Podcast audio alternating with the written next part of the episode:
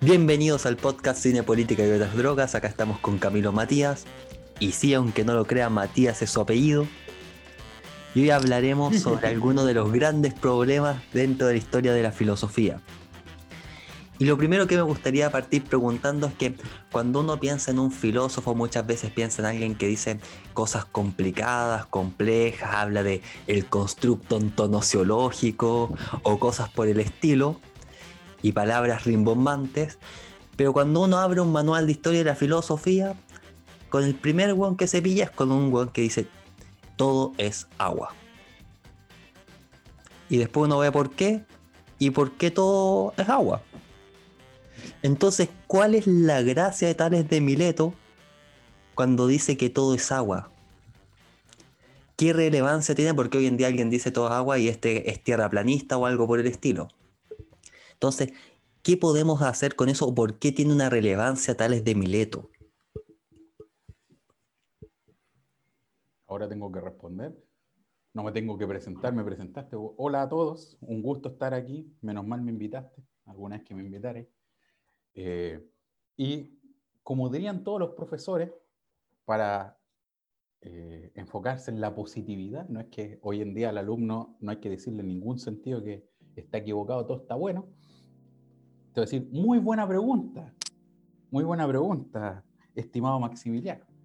Eh, ¿Qué brillo? Prácticamente la pregunta es, ¿qué brillo tendrá Tales de Miletos? Hijo, todo es agua, todo es agua y es como, no sé, si te gusta la piscola, puede que Tales de Mileto te atraiga, porque si todo es agua, tenía harto hielo para crear ahí tus propios, tu, eh, helar la piscola, hacer tu brebaje, etc. Pues la pregunta fundamental es, ¿dónde está el brillo? Y hay una, hay una complicación, podríamos decir, eh, que va más en la, en línea histórica y también hermenéutica, de preguntarse cuál es auténticamente el pensamiento de Tales de Mileto. O sea, prácticamente el testimonio mayoritario que se tiene de Tales de Mileto es de otros filósofos, entre ellos Aristóteles, eh, y de por sí Aristóteles también muchas muchas referencias que hace otros filósofos lo hace en muchos casos a veces para criticarlo, así que ya viene con, podríamos decir, hay que tener cuidado y hay gente más experta en esto, con ciertos prejuicios, pero esa sería como la primera complicación respecto a Tales de Mileto. O sea, ¿qué es realmente lo que nos expone Tales de Mileto como doctrina propiamente filosófica de él? Que no estuviera permeada por estas interpretaciones de Aristóteles, por ejemplo, y otros autores más. Claro, pero el problema en Tales de Mileto, en el fondo, lo que nos llega de Tales de Mileto siempre es por tercero. y en ese sentido. y los terceros dicen, bueno, Tales de Mileto dijo que las cosas eran agua y que la tierra está flotando, la Tierra está Son igual terribles maleteros, podríamos decir en ese sentido, pero podríamos ir más allá con la interpretación del agua y, simple, y no simplemente dejarlo en esa idea vulgar de todo es agua o que tuvo una idea de relacionar el agua con la divinidad, como muchos mitos, por ejemplo, el océano tiene un carácter divino, etcétera, etcétera. ¿Hay algo más que podamos sacar de esa interpretación de todo es agua? ¿O hay que dejarla ahí y remontarnos a otro lugar para ver la importancia de Tales de Mileto? Ya, a eso podemos responder dos cosas una, una respuesta es seria y otra respuesta no. Un dilema de dos cuernos. un dilema de dos cuernos, pero un cuerno es de verdad y el otro es, de chaya. Uno sería, chuta, respetemos la tradición, pero en última, que dicen los filósofos antiguos, en principio tal vez tenían una visión más grande que la de nosotros, eh, pero tales de Mileto, un aporte real, por lo menos a, a las discusiones actuales, parece que no tuviera. Simplemente un, gallo anecdótico que se cayó a un pozo porque estaba mirando el, estaba mirando el cielo y no se fijaba en lo que estaba bajo sus pies. De alguna manera eso podría verse casi como una crítica socrática a la labor de los filósofos. Incluso yo creo que de ahí se puede sacar cualquier cosa, hasta una crítica, tal vez desde el punto de vista más, eh, Marx, de preocuparse más de la práctica, etcétera, etcétera. Pero, y yo creo que de algún, esto ya lo hemos escuchado y tal vez si tuviéramos que afirmar la importancia de Tales de Mileto, eh, tendríamos que afirmar lo mismo, que es la pregunta por el principio. Y en este caso, lo que se dice generalmente, eh, o muchos afirman respecto a la filosofía, en muchos casos, a veces más importante o termina siendo más contundente la pregunta el modo de plantear el problema que la respuesta. De hecho, a veces uno lee ciertos libros, ciertos trabajos y la problematización es muy buena y la respuesta termina siendo súper mala. Como que a veces hay que, a veces dan las ganas de leer solamente mitad de obra, la mitad de la obra y no, no lo siguiente, aunque a eso varía también del, del, autor y a veces mucho, mucho también el gusto personal o perspectiva personal. Pues la pregunta principal, lo que se habría de rescatar de filosófico en Tales de Mileto, sería la pregunta por el principio, la pregunta por lo que dicen el arjé, cuál es el principio de todas las cosas. Esa sería, ese sería el punto filosófico. Ahora bien, de lo que estuve y de lo que he investigado arduamente hace cinco minutos, eh,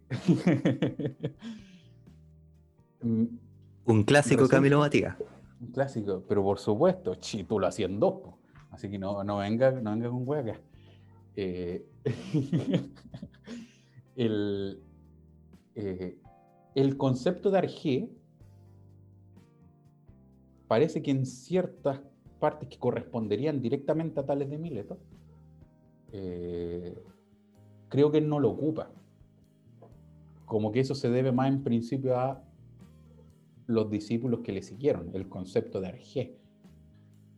Eh, pero sin embargo, la pregunta igual está, y tal vez la pregunta no está conceptualizada como Arjé directamente, pero está esa pregunta de el principio, podríamos decir, genético de las cosas, no genético en sentido biológico, sino de la génesis de las cosas, de dónde proceden las cosas. Y con el conocimiento científico que se tenía en esa época, prácticamente Tales de Mileto con eh, al conocimiento, a la intuición experiencial que tenía, vio que prácticamente el agua era necesaria para la vida, etcétera, etcétera, que incluso parece que el calor influía el vapor ahí, había agua de por medio, etcétera, etcétera, etcétera, y terminó afirmando, bueno, parece que el principio del cual surge todas las cosas es el agua. O como dijo un profesor que tuvimos en común, la pregunta fundamental se podría reducir a ¿qué es aquello uno que está en todo?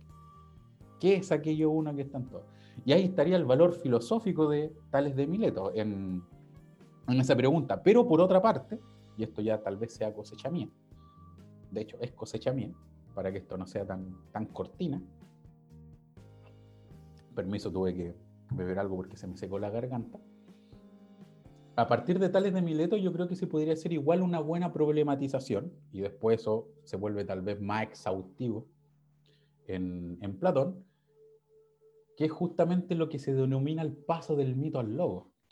Generalmente, si uno ha tenido filosofía en el colegio, eh, también en la universidad, grandes rasgos, en estos manuales, manuales UNSA, de, filosofía o los manuales más básicos también. Manuales más básicos, de por sí los manuales son básicos, son básicos que sirven de base. Se habla del paso del mito al logo. Y a veces pareciera que se entendiera esto, o considero yo que se entiende como que en el momento que habían explicaciones míticas, parece que no había uso de la razón. Mientras que cuando se pasó al logos, sí había uso de la razón. O sea, quien lo entienda así, y hay mucha gente que a veces entiende esto así, es como que manda al traste toda la función que cumplían, esa función pedagógica que cumplían los relatos mitológicos. Eh, y resulta que si uno analiza la historia de la filosofía, Tales de Mileto también tenía una explicación que podríamos decir eh, que no abandonaba completamente lo que podríamos decir explicación mítica o explicación mítico-religiosa, hablar que el agua, incluso el agua que él hablaba no era el agua común y corriente, sino que también le asignaba un cierto carácter de divinidad, con tal que yo creo que ahí hay que ser, hay que hilar muy bien en qué entendemos este paso del mito al lobo. Platón también se servía mucho de los, de los mitos, tal vez en él era mucho más explícito de, del afán pedagógico del uso de los mitos, alegoría, etcétera, etcétera. Eh, pero creo que de ahí se puede sacar ya de tales de Mileto, pasando por Platón, eh, una muy buena crítica a esta distinción tan radical de lo mítico y lo racional, cuando en realidad lo mítico también sigue siendo racional y cómo entendamos lo racional. Eso como apartado, creo yo. a partir de eso podríamos decir que el problema no es con el mito en el paso del mito al logo, sino que el problema es con lo que remite el mito.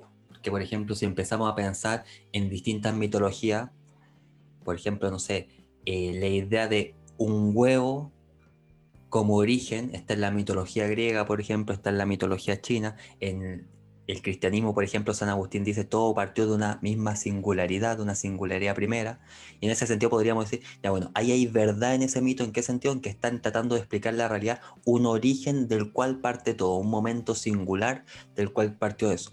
La idea, por ejemplo, en el mito de Prometeo, cuando Platón explica el mito, dice, ¿de qué fue hecho el hombre? De tierra y fuego. Eh, luego, por ejemplo, en la Biblia, ¿de qué fue hecho? Eh, también de tierra y el aliento eh, divino, sea, una expresión así, ¿no? Y en ese sentido podríamos decir que en el mito, el mito siempre nos remite a una realidad y el problema no es con el mito, sino que con esos mitos que remiten a una realidad falsa o dicho de otro modo, a una falsedad. Y no sé, pensamos en los mitos griegos, Zeus lanzó un trueno y con eso caen los truenos. Bueno, ese es el problema particular que tienen. Por ejemplo, cuando Heráclito dice, eh, esta gente es como si le rezara a casas. Bueno, en el fondo el problema que tiene no es con el mito, de hecho Heráclito también usa la metáfora para explicar su realidad, sino que el problema sería justamente con esta gente que utiliza mitos para explicar lo que no entiende y mitos que no remiten a ninguna realidad. Y podríamos decir que gran parte de las grandes mitologías topan en puntos comunes justamente porque en el fondo consiguen en algunas verdades. Cuando, cuando dijiste el problema no es problema, pensé que decir eso, pero no tiraste la frase del gran del filósofo por excelencia.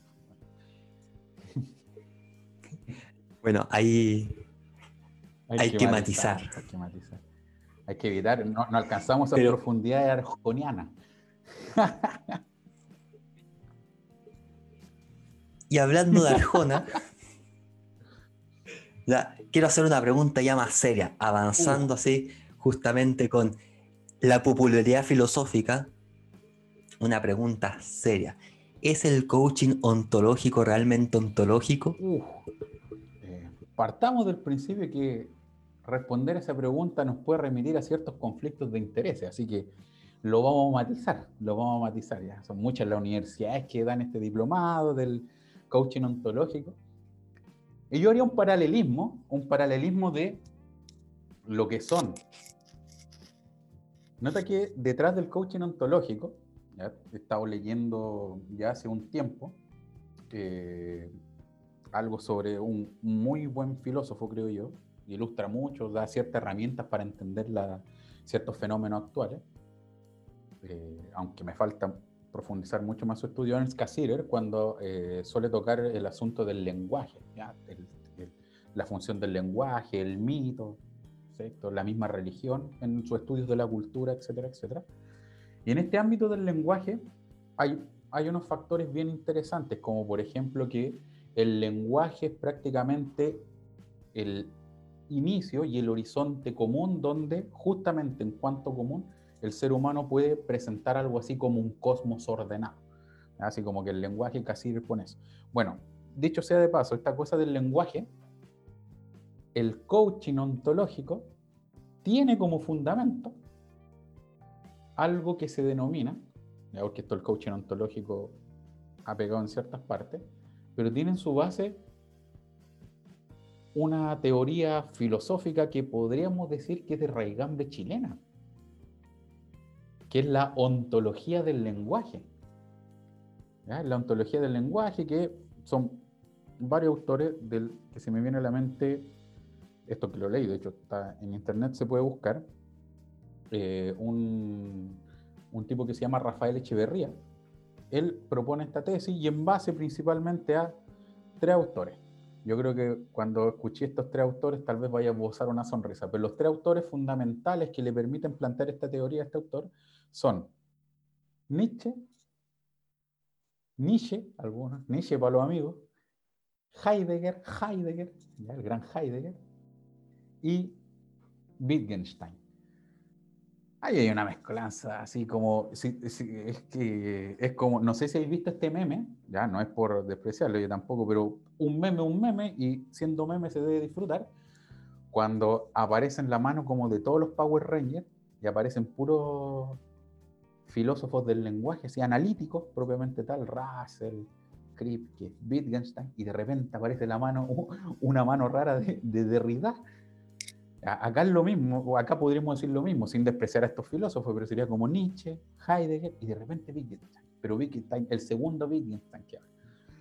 Pero hay una especie de teoría del lenguaje, Maya, yo tampoco me manejo, me manejo mucho, pero hay una, una, tesis filosófica respecto del lenguaje que denominan ontología eh, del lenguaje, que se presenta como un sustento de esto que se denomina como coaching ontológico. Y una de las premisas es que mediante el lenguaje puedes de alguna manera crear nuevas realidades. Ya no sé hasta qué punto sea tal cual como esta cosa que hemos escuchado muy manoseada, sobre todo esta afirmación a veces no la escuchan en el colegio de muchos estudiantes que leyeron un panfleto, un librito y inmediatamente se lo toman eh, literal, que esta cuestión de el lenguaje crea realidad, no sé hasta qué punto la ontología del lenguaje eh, se compra esa tesis, pero esto es lo que está de alguna manera en la base. De ahí que viene el asunto que el coaching ontológico eh, de alguna manera opera en el ámbito del liderazgo, de la motivación y de esta especie de uso del lenguaje justamente en el, en el caso de los líderes para generar nuevas realidades, realidades de competencia, de, de unión, de trabajo en equipo, todas estas cosas, como que va enfocado a eso. Ahora, dicho esa explicación general, eh, explicación general de lo que yo capto, esto tampoco yo me he metido aquí justo me pillaste volando bajo cuando estábamos hablando de esto. Tú me dijiste, oye, juntémonos a hablar un rato y de repente me di cuenta y estáis grabando. Eh, pero ahora viene el paralelismo. Una cosa es la ontología del lenguaje, cuyo producto, podríamos decir, concreto, vendría siendo eh, estos estudios, estos diplomados, etcétera, etcétera, que son el coaching ontológico, vendría siendo lo mismo que las tesis, ciertas tesis noceológicas, que tienen como producto, eh, podríamos decir, ciertas teorías o ciertas prácticas pedagógicas. ¿Tú caché que las prácticas pedagógicas eh, y este tal vez sea un problema de la, de la pedagogía, no sé cómo sea en otros países, pero acá en Chile, eh, que son muchos datos técnicos, muchos datos técnicos que no tienen sustancialidad, salvo que tú quieras ir a la raíz, a, los, a, los, a quienes proponen esa, esa, o a quienes fundamentan esas visiones, y ahí tú ya te metí en un ámbito más psicológico y sobre todo filosófico. Bueno, acá es lo mismo, así como la, la práctica pedagógica, ¿ya? Es a las teorías tal vez nociológicas, antropológicas, es lo que es el coaching ontológico a esta ontología del lenguaje. Entonces ahora viene la pregunta. ¿El coaching ontológico es ontológico?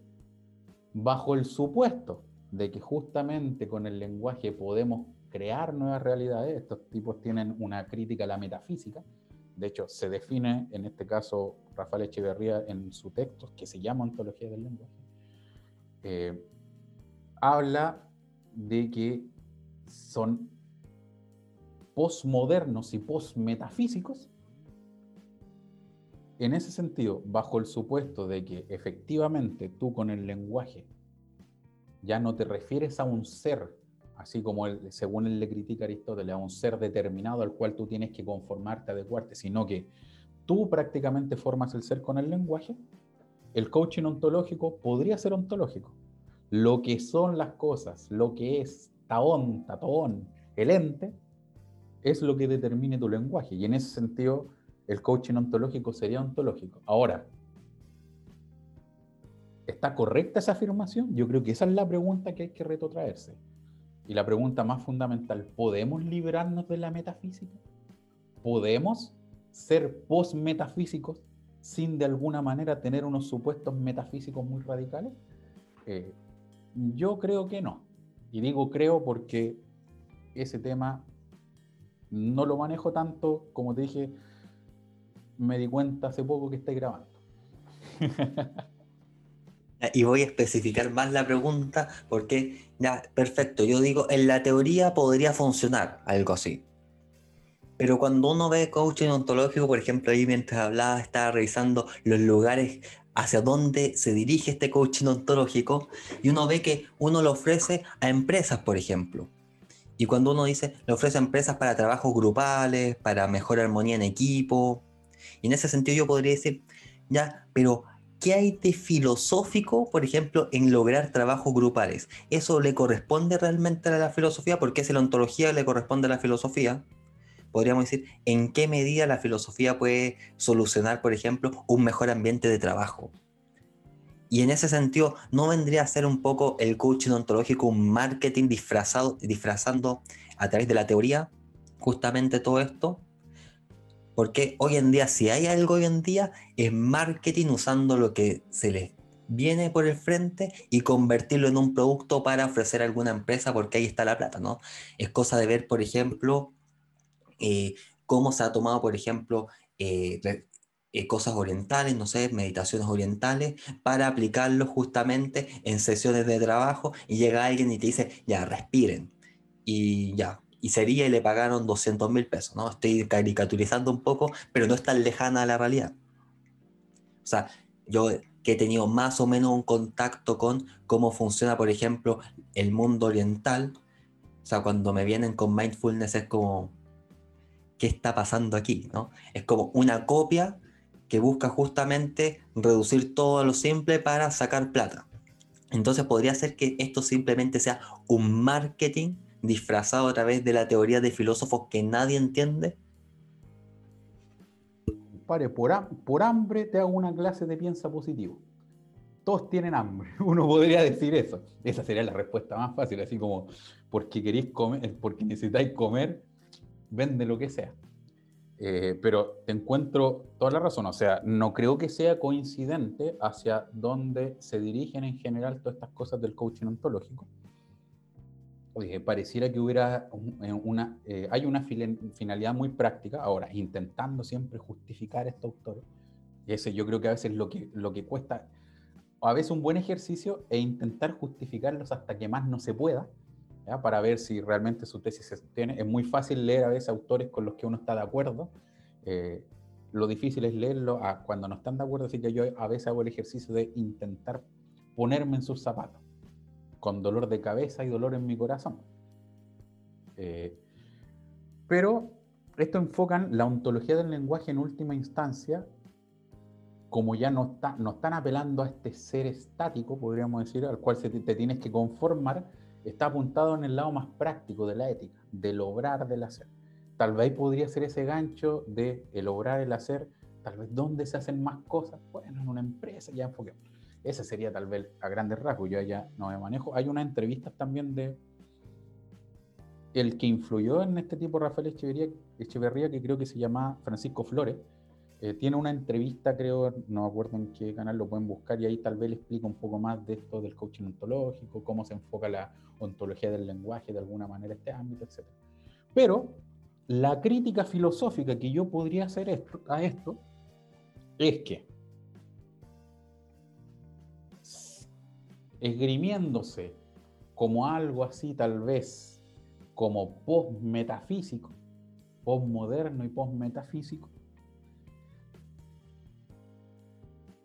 tal vez con otras palabras, tal vez con otras nociones, pero en última instancia considero que esta cuestión de que el lenguaje puede crear nuevas realidades es de alguna manera una nueva formulación del problema racionalista del problema, ya se supone que esta ontología del lenguaje tiene una crítica, eh, se supone que es una crítica a este positivismo de la razón que creía que con la razón podía dominar todas las cosas y conocer el ser de las cosas. De alguna manera, esto que se dice postmoderno y postmetafísico termina cayendo, creo yo, en aquello mismo que critica, porque en última instancia el lenguaje, a, definir al, al, ser, al ser humano como un ser lingüista por excelencia, un ser lingüístico, el lenguaje en última instancia remite a conceptos y al final, al igual que los racionalistas funcionan, los racionalistas más radicales pensaban que porque un, un mero silogismo fuera perfecto, eso era reflejo exacto de la realidad. Aquí yo creo que está pasando lo mismo. Y eso lo podemos ver en la práctica y que no solamente se pueda dar, yo creo que todos hemos tenido, hemos tenido experiencias de si hemos trabajado en alguna empresa, yo un tiempo trabajé en Telepisa, trabajé en, otras partes antes de llegar aquí donde estoy, lamentablemente, eh, aquí hablando contigo, pero generalmente llegaban estas charlas motivacionales le pagaban un curso a alguien para que prácticamente diera una charla motivacional de liderazgo. Y era casi como, no sé, me acuerdo también ahí del, de ese tiempo que salió como estos índices de felicidad y apareció que Chile era un país muy triste y dieron este, y como solución el gobierno sacó un comercial que era piensa positivo, como por decirte que pienses positivo, no significa necesariamente que vayas a pensar positivo. Por decirte que tienes que trabajar mejor, que pienses en el trabajo en equipo, que de esta manera, no significa necesariamente que vaya a pasar. Como que en ese sentido creo que esta, esta, esta, esta cuestión opera en el ámbito de, poniéndome tal vez un poco cantidad, del deber ser, pero no habla del ser propiamente tal aunque ellos tampoco quieren hablar del ser, pero el problema es que caen en este mismo juego racionalista de por mera unión de conceptos, significa que eso que uní realmente en la realidad está unido. Y resulta que si logísticamente es correcto decir que un unicornio es un equinocornado, pero eso no significa que exista el unicornio propiamente tal. Aunque puede que exista tal vez si alguien hace algo raro, pero o alguien, no sé, hace alguna tontera, pero no es, no es lo mismo. Yo creo que tal vez puede ser el problema que hay acá detrás, problema filosófico que podríamos pillar. Tal vez respondieron, tal vez estos autores dicen, que, dicen responder a este problema y todavía a nosotros nos falta leer más. No sé, aunque personalmente no sé qué tan, no me atrae mucho leer, leer, leer más allá de esto. Capaz que termine dando coaching también. Como leer pedagogía.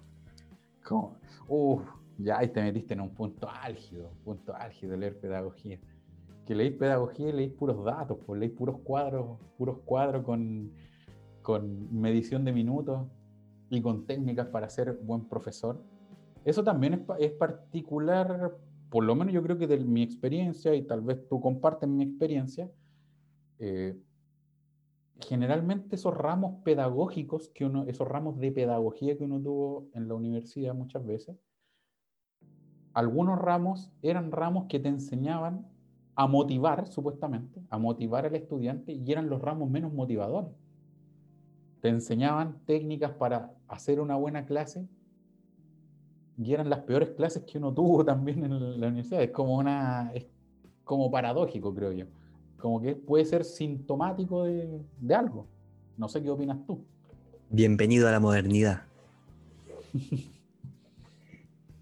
y para finalizar, para no extendernos infinitamente, tengo una última pregunta que yo he escuchado por ahí en los pasillos, así las malas lenguas dicen que hay un tal filósofo que se llama Santo Tomás de Aquino que le copió todo a Aristóteles y San Agustín.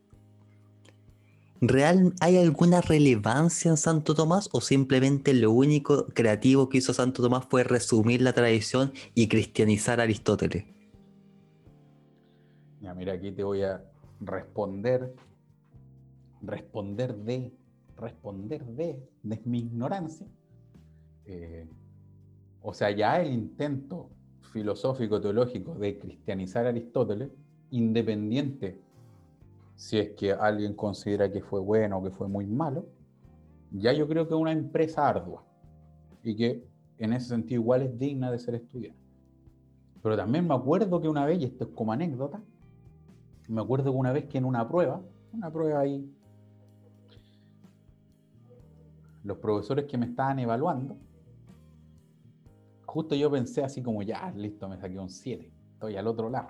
Yo estaba feliz que, que me saca un 7. Y de repente uno se mueve sus lentes y se le ocurre hacerme una última pregunta. Y me dice, ¿por qué razón los metafísicos llegan a la distinción ser y esencia? Y yo le dije, no sé, no me acordaba. Y de repente llegó a mi mente llegó, después que dije eso, no me saqué el 7, más o menos respondí, no sé. Bueno, podría decirle, como dice Sócrates, le pongo eso adelante y voy a salvarme tal vez. Pero resulta que en el, el ente, la esencia, me atrevo a decir que es como una piedra, visto solamente de la pura filosofía, eh, una piedra angular, creo yo, para leer Tomás de Aquino y tal vez de ahí uno puede verle cierto valor en esta distinción esencia propiamente tal, que llevó a, si es que Aristóteles en un principio planteaba la posibilidad, nunca afirmó a rajatabla Aristóteles la inmortalidad del alma, sino la posibilidad de que fuera inmortal. Eh, en ese sentido, Tomás de Aquino, con esta distinción ser-esencia, no veía contradicciones en afirmar que sí el alma era inmortal, lo cual trajo, eh, trajo muchas repercusiones, por lo menos en el ámbito cristiano, eh, y que de alguna manera vino a configurar Occidente y en el ámbito histórico también, o sea que eh, la cultura occidental tenga una, o haya tenido tal vez una gran influencia respecto de los postulados de la iglesia, postulados tanto a veces de gobierno, postulados filosóficos, teológicos, etcétera, etcétera, que conformaron Occidente, conformaron un Occidente cristiano. Eh, también hay mano ahí de Tomás de Aquino, que por la misma iglesia se vino a, le llaman el doctor angélico y como que es doctrina segura. Ahora, igual a ese doctrina segura, hay los más expertos saben cuáles son los criterios para distinguir ciertos elementos. Está lo de la animación retardada, que eh, eso genera conflicto en la parte de la iglesia con el asunto del aborto y todo eso. Eh, así que ahí llega la pregunta, ¿hasta qué punto es doctrina segura? General tal vez sí, qué artículos no, etcétera, etcétera, etcétera. Lo que no requería experimentación. Lo que no requería experimentación, lo que no requería el conocimiento de las ciencias duras, que podría decir. Eh, pero yo creo que el aporte está ahí, en el ente, la esencia, como que eso es la piedra angular para entender los grandes aportes que pudo tener Tomás de Aquino, y de ahí también yo creo que un estudio bien interesante a quien le interese, eh, intentar ver de qué manera ciertas nociones que propone Tomás de Aquino, o que incluso tal vez sintetiza, eh, terminaron influyendo, no porque lo haya dicho, por ejemplo, Aristóteles, sino porque lo dijo Tomás de Aquino, eh, han terminado influyendo y configurando el occidente del cual somos de una u otra manera herederos. Pero yo creo que hay distinción ser-esencia, yo creo que ahí está una cosa fundamental, creo yo. Si es que te interesa la metafísica y si no te interesa, no.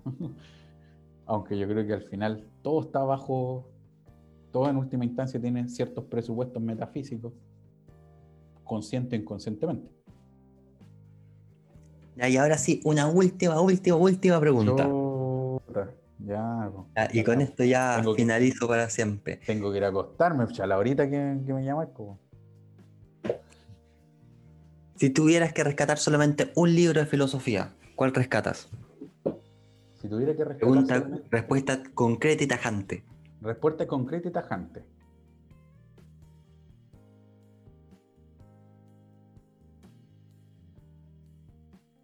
Chuta, que me la pusiste difícil. Ahí tengo. Es que eso supone. La, la respuesta a la pregunta supone decir un libro que sea mejor que los demás. Pero por ser sintético y por tener perlas de alguna manera de todo, yo iría muy sencillo por un manual. El manual Principios de Filosofía de Adolfo Carpio. Yo iría por ese, porque de alguna manera trae fragmentos, fragmentos directos de los, en general, los, filósofos centrales de toda la historia de la filosofía. Y, más que decirte qué pensaron tales filósofos, ese libro lo que intenta hacer de alguna manera es que tú, con la lectura, vayas pensando y viendo por qué razones estos filósofos dijeron lo que dijeron. Yo creo que si tuviera que rescatar un libro, rescataría ese porque con los principios que plantea ahí, justamente se puede seguir filosofando eh, conservando de alguna manera el, el tesoro del, del, pensamiento que no han heredado muchos autores. Pero yo, ese sería el libro que mantendría. Tal vez no me puse muy clásico, otros hubieran dicho, no, yo tengo el banquete de Platón, ahí me voy con el menón. Yo prefiero ese porque es un poquito más, tal vez no dice todo de Platón, pero trae ciertas saetas que permiten pensar. Eso. Así que ya saben, hay una recomendación, el libro de Carpio, que hasta además lo pueden encontrar en PDF en internet. Viva el tercer mundo, todo PDF, con los ojos rojos. Gracias Camilo por venir a estas horas de la noche a acompañarnos. Muchas gracias. Y nos vemos en un próximo episodio. Nos vemos. Adiós.